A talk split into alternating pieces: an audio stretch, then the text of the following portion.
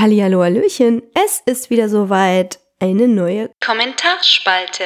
und ein neuer Schnupfen. PK Staffel 3 Folge 6 The Bounty. Achtung, Achtung, Verräterinformationen. Na endlich! Daddy LaForge ist da. Daddy LaForge und Data Lalore. Ja, Adrian hatte recht. Es geht der kleinen Verbindung, der Splittergruppe oder der Spaltersuppe, wie man sie jetzt auch immer nennen mag, also um Rache. Und jetzt glaube ich auch, dass die kleine Verbindung die Geschädigten des Virus sind, den Section 31 während des Dominion-Krieges eingebracht hat. Section 31 hat ja ohnehin jede Menge zu verbergen, dass die Daystrom Station nicht einfach Station 31 heißt, ist dieser mehr oder weniger losen Geheimhaltung zu verdanken, denn Section 31 scheint ja zwischen einschlägigen OffizierInnen ein offenes Geheimnis zu sein. Also ich hätte die ja etwas besser versteckt, zum Beispiel getarnt. Aber anscheinend ist dann das Problem, dass gegen intergalaktische Verträge verstoßen wird und die Station eventuell auch verloren geht. Everybody remember where we stationed. Viele Easter Eggs also diese Folge. Passend zur Saison ist ja auch bald Ostern. Ja, wer auch recht hatte, ist Heiko. Der vermutete, dass Data das Sicherheitssystem ist und das war nun auch so. Und dass es bei dem Heist um Picards Körper geht. Warum der nicht ordentlich bestattet oder verbrannt wurde, verstehen wir beide zwar nicht, aber gut. Lal ist die Tochter, die Data erschaffen hatte. Wichtiges Detail von Lal ist, dass er sie zunächst einfach als Kind erschaffen hatte und sie sich dann selber Aussehen und Geschlecht aussuchen konnte. Lal war leider instabil und ähm, musste dann deaktiviert werden. Lore ist der Vorgänger von Data, sein böser Bruder und der Sung, den wir hier sehen, ist Altern Inigo, der Erschaffer der neueren Synths und von Picards menschlich-positronischem Golem. Der war anscheinend krank und hat sich nun also selbst einen Golem gebaut mit den Resten von Data, die in Before geladen waren, den Resten von Lal und anscheinend hat er auch seine eigenen Engramme da reingeladen noch eine Prise Lore dazu gemischt, wobei ich jetzt nicht genau weiß, wo er den hergenommen hat, und einmal durch den neuronalen Mixer gedreht. Ja, das ließ sich als Person nicht ganz integrieren und Section 31 hat sich dann gedacht, okay, prima, funktioniert nicht als Lebewesen, aber ist doch eine prima KI für unser super geheimes Geheimlager. Den müssen wir dann eh hier aufbewahren, also kann er auch für uns arbeiten. Gut, also Data bzw. Data Lalore wurde nun von unserer Truppe mitgenommen. Was heißt das für die Station? Für Projekt Phoenix, für die Bundeslade, für genmanipulierte Kampftribbles und für all die geheimen, gefährlichen Ostereier dort?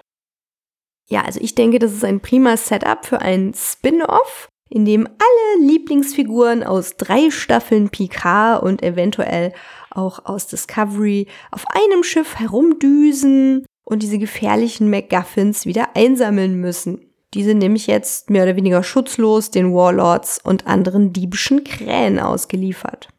Ich fände cool, wenn auf der, ja, nennen wir sie mal USS MacGuffin dann also folgende Crew wäre Captain Seven, Specialist, Jack Crusher, Pilotin Sidney LaForge, und als Sicherheitspersonal ein großes Tardigrade-Bärchen. Wie auch zuletzt bei The Orville gesehen, kennen wir ja aus der ersten Staffel Discovery. Dann noch Vog Tyler, der durch die Zeit gereist ist und die Mycelium-Freundin von Tilly. Oh, Jack, Jack. Die Vision kam also von der Hirnkrankheit? Really? Ich habe es ja schon irgendwie damit in Verbindung gebracht, nur andersrum. Ich dachte ja, Beverly hätte ihn vielleicht geschaffen, um Picards Hirnkrankheit zu heilen. Nun ist es andersrum. Sie hatte anscheinend nicht dran gedacht, dass man das vererben kann. Hm, also wirkt ein bisschen so, als wäre das schon nach der fünften Episode etwas umgeschrieben worden. Ich weiß also nicht, ob ich das so glauben kann, selbst als Red Herring, als Ablenkung einfach zu schlüssig, dass das, was Jack durchlebt, etwas mit den FormwandlerInnen zu tun hat, die vielleicht nur seine Hirnkrankheit imitieren. Die andere Möglichkeit ist, dass sie diese seltene Hirnkrankheit replizieren wollen und in ihre Drogen geben wollen, die sie auf Metallas, FreeCloud und sonst wo in Umlauf gebracht haben. Das wäre ja das verbindende Element zwischen Jack und Picards altem Körper, warum also Vedic entweder Jack haben wollte oder eben jetzt Picards alten Körper. Was jetzt gar nicht Thema war, war der geheimnisvolle Code-Schlüssel, dieser Dongle mit dem Anti-Sicherheitsprogramm, mit dem die Crew auf Daystrom Station eingebrochen ist. Da muss es doch einfach eine Drehbuchversion gegeben haben, in der Moriarty auf diesem Dongle ist und dann gegen Data Lalore kämpft. Also quasi so eine, so eine Holo-Szene, wo ähm, wir nicht genau wissen, was passiert. Also es vergeht irgendwie nur so ein Moment, in dem die darum bangen, ob sie da jetzt auffliegen oder nicht. Und in dem System ein Kampf stattfindet zwischen Sherlock, Data Lalore und Moriarty. Aber vielleicht war das einfach nicht möglich, weil der Moriarty-Schauspieler jetzt auch schon ein bisschen in die Jahre gekommen ist. Ich kann mir vorstellen, dass viele da draußen ziemlich enttäuscht sind, dass Moriarty nur eine Szene hatte. Aber ich muss sagen, das passte schon so. Und da hätte ich als Paramount Plus einfach nicht so stark mit geworben und das aus dem Teaser rausgelassen und einfach mit der Überraschung gearbeitet. Was mich stutzig macht, sind diese körperlichen Abstände der Figuren und die Isolation in kleineren Gruppen von teilweise nur zwei Personen. Das muss einfach noch Corona-Dreh-Status gewesen sein. Also es wirkt jedenfalls besonders seltsam, als alle Worf begrüßen und dann auf Abstand bleiben, außer Beverly und dann so, he's not a hugger. Nee, okay. Hat aber auch seine guten Seiten, dass es diese isolierten Momente gab, zum Beispiel zwischen Jack und Seven. Das war auch ein besonderer Gänsehautmoment für mich natürlich, als wir die Voyager sehen. Hm, Seven, meine Seven. Ich kann es manchmal immer noch nicht glauben, dass wir sie wiederbekommen haben. Insgesamt eine mega coole Folge mit viel Herz und einem packenden Ende. Fragen, die bleiben, werden wir das Baby der Enterprise irgendwann wiedersehen? Oder ist das eine Sache, die äh, eher fallen gelassen wird? Wie zum Beispiel die grüne Geisterlampe. Niemand spricht über die grüne Geisterlampe. Außer natürlich selbstironisch Gates McFadden auf Twitter.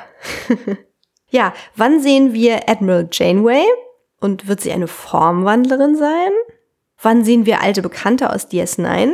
Und welche offenen Storylines gibt es denn jetzt noch aus The Next Generation? Schreibt uns gern auf treckundgold at gmail.com. Ich frage mal Adrian, ob er auch noch was dazu sagen möchte. Dreck und Gold, Dreck und Gold, Dreck und Gold. Ja, dann weiterhin viel Spaß beim Gucken und schickt uns gerne eure Kommentare und Wünsche und Sternschnuppen und Taschentücher.